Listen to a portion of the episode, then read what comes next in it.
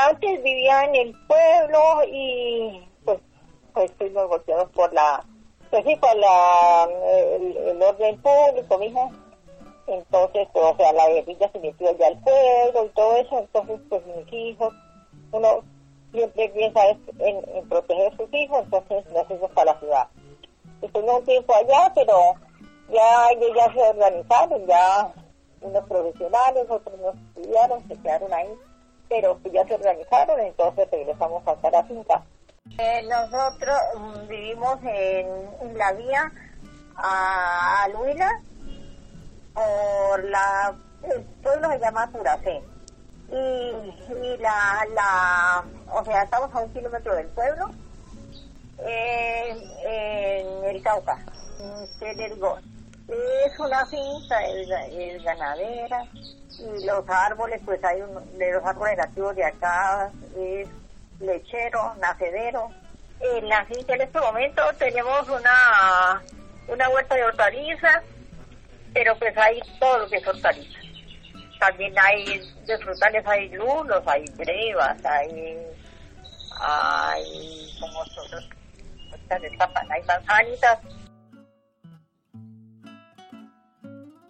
Pues, no, o sea, acá vivimos con uno de mis hijos y pues me levanto temprano a hacer el desayuno,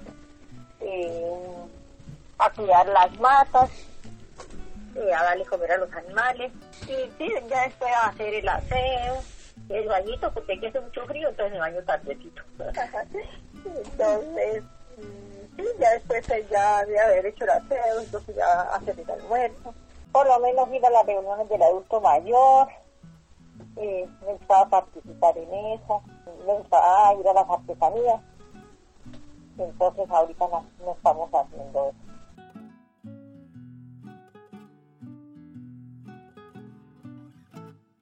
No deja de, de, preocuparnos el problema, pues porque, pues sí, por la familia que está lejos, por todo eso, ¿no? Y pero sí el trabajo toca igual la rutina igual la rutina igual pues, porque pues estamos vendiendo la leche. Al, principio de la cuarentena no no no la estaba recibiendo pero ahorita sí nuevamente la está recibiendo. Pues así o sea toca ya o sea mi hijo es el que sale a, a, comprar lo que se necesita alarmante alarmante porque pues, pues sí es que, o sea, sobre todo la, eh, la salud como está de, acabada, porque, porque prácticamente le han acabado los, las EPS. Pienso yo, ¿no? No, no, no sé, pero pienso eso. Uf, pues que esto va a cambiar definitivamente. Yo pienso que el gobierno debe volver a retomar, diga usted, lo que nos pertenece, diga usted, por lo menos las EPS, la educación, todo eso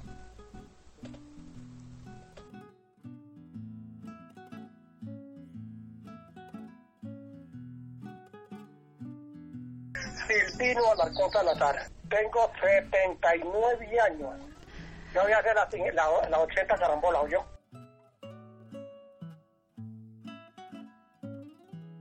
Pues por aquí yo estoy viendo que, que todos están cumpliendo con la cuarentena y pues no se siente mucho porque como uno tiene sus trabajos, el único problema que tiene uno, o no problema, pues queda babón uno, que no puede salir cuando quiere. Pero el campesino en su finca está trabajando normalmente.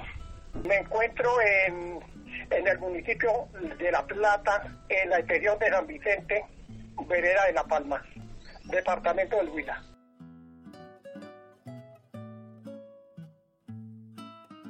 Trabajo con la agricultura. Siembro café, tengo limones, tengo unas pitayas, lo malo los precios y ahora con la con que no puedo sacar los productos, se me dañó la, la cosecha de limón, se me perdió harta.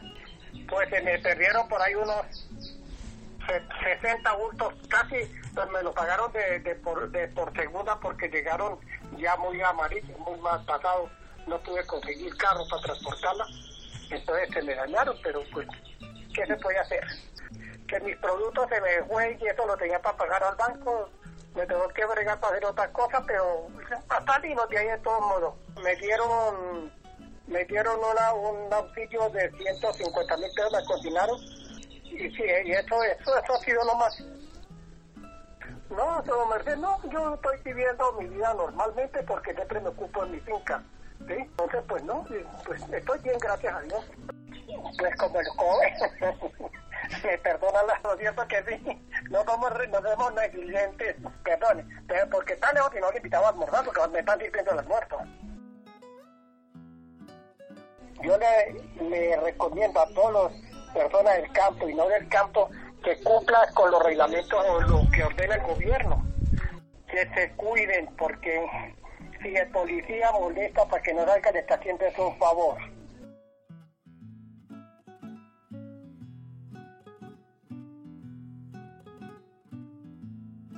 Me llamo Marta, tengo 44 años, yo trabajo hace ya 5 años en servicios generales.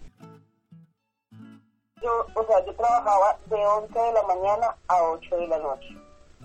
¿sí? Mi vida normal yo me levantaba a las 7 de la mañana, le a mi niño, nos arreglábamos, llevaba a mi niño donde me lo cuidan. Eh, a las 10 de la mañana yo estaba saliendo aquí de mi casa para llegar a- a donde yo trabajaba. Trabajaba hasta las 8 de la noche, llegaba casi en mi casa a las 10 de la noche. Y ese era el día normal. El día sábado se trabaja de 6 a 4 de la tarde. Igual, yo llevaba a mi niña donde me lo cuidan. Al igual llegaba a las 5 de la tarde a recogerlo. El sábado y el domingo no, el resto de sábado y el domingo no se trabaja ni el festivo. Era un día muy normal. Ahorita con la pandemia, lo único que uno hace es ver televisión, ver noticias, estar en el, en el internet. Desde que empezó, la cuarentena, eh, yo trabajaba en una universidad. Eh, pues por obvias razones, la universidad tuvo que cerrar, tuvo que reducir personal. Pues pusieron el contrato congelado. Yo trabajé hasta el 24. Por el momento, o sea, a muchas, a muchas nos tienen con contratos congelados. Pues están las chicas de hospitales, este, hay empresas que están funcionando todavía, pero de resto sí, la mayoría, o sea, ya la desestabilización económica que se va a pegar es terrible porque la mayoría de gente es de universidades, colegios, cines, centros comerciales, y pues les tocó eh, echar algún personal y a otros les tocó suspender contrato.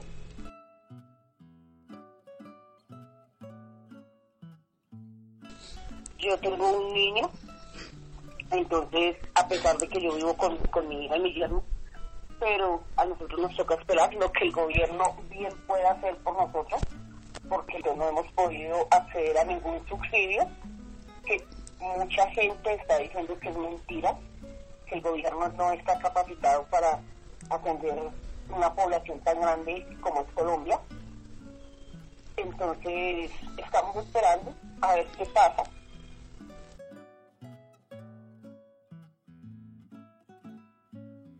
Fin, es muy bueno ¿por qué? porque pues estoy pudiendo compartir con hija, pero el mismo tiempo es preocupante porque en el momento que empieza a faltar la plata es donde empiezan las falencias y mucha gente lo ha dicho. En un momento le toca ir uno a hacer lo que sea, salir de su casa, ¿sí? ir a contagiarse, porque la comida de nuestros hijos es lo, lo, lo primero. El arriendo, pues bueno, las señoras, los dueños de casa van a dar eh, prórroga para pagar arriendo. Los servicios al igual toca irlos pagando. En ningún momento nos están dando una solución de cómo enfrentar esta pandemia con hambre. Si no nos mata el virus, nos va a botar del hambre. Y, la, y mucha gente, y la gente humilde en sí, es la más berraca, la más trabajadora en este, en este país. Y es la que no le importa si le toca irse a morir, ¿sí? con tal de que sus hijos tengan que comer.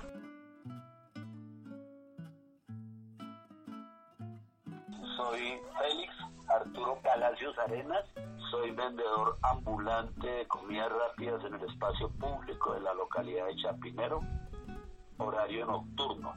En este momento ya cumplí 19, 20 años de estar como vendedor ambulante en el espacio público.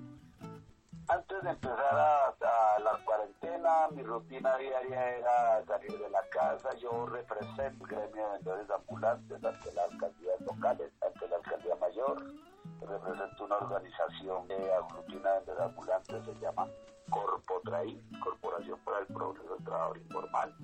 Ahí mi rutina es estar en reuniones, haciendo contactos para el mejoramiento en la calidad de vida de los vendedores. Eh, hemos tenido que en muchas ocasiones acceder a, a los derechos de petición, a las a las demandas, por el abuso de la autoridad policial muchas veces eh, contra de los vendedores, cuando son maltratados, cuando les decomisan sus mercancías, cuando les decomisan también sus elementos de trabajo, entonces hago gestión para reclamarlos, para que les devuelvan, porque pues, pues vive el día a día, el día jueves, viernes y sábado en las horas de la noche, desde las 7 de la noche hasta las 5 de la mañana, desarrollo mi actividad económica para el sustento de la familia. Primera reacción fue, bueno, si va a haber una cuarentena, ¿de qué vamos a vivir quienes estamos trabajando al día a día, que no tienen un ingreso fijo, que no tienen un sueldo? Aquí llevo 17 días, 20 días como todos, eh, encerrado aquí en mi casa.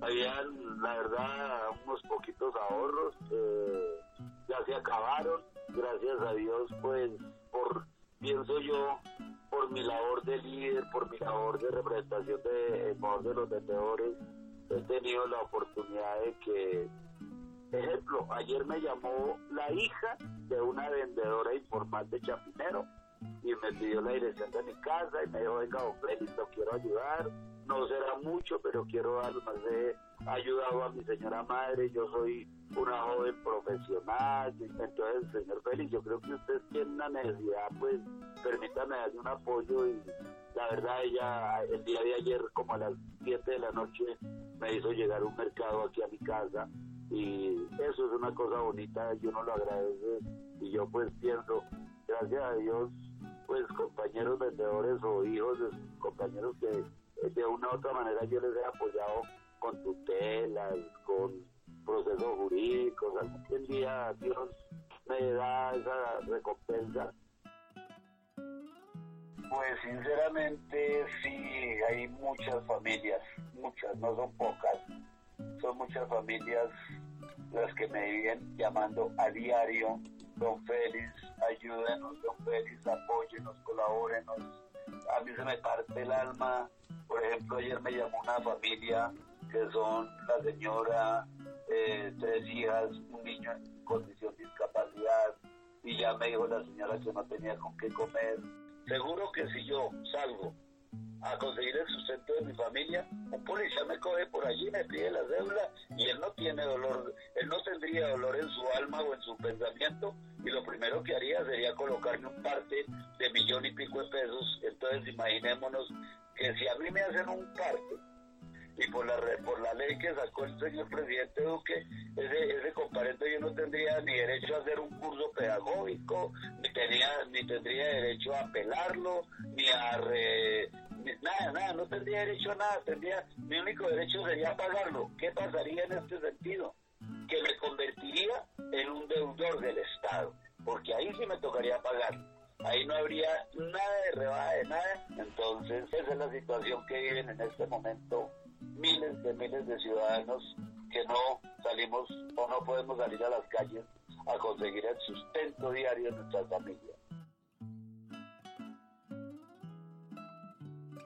Si en un momento dado, dentro de sus posibilidades de vida, dentro de sus posibilidades económicas, qué bonito fuera que salieran a la cuadra de su barrio, que salieran cerca de su casa y que miraran una familia con necesidad y que la ayudaran. Seguro que con una mínima ayuda que se pueda hacer personalizada, qué rico fuera que eso lo hagan.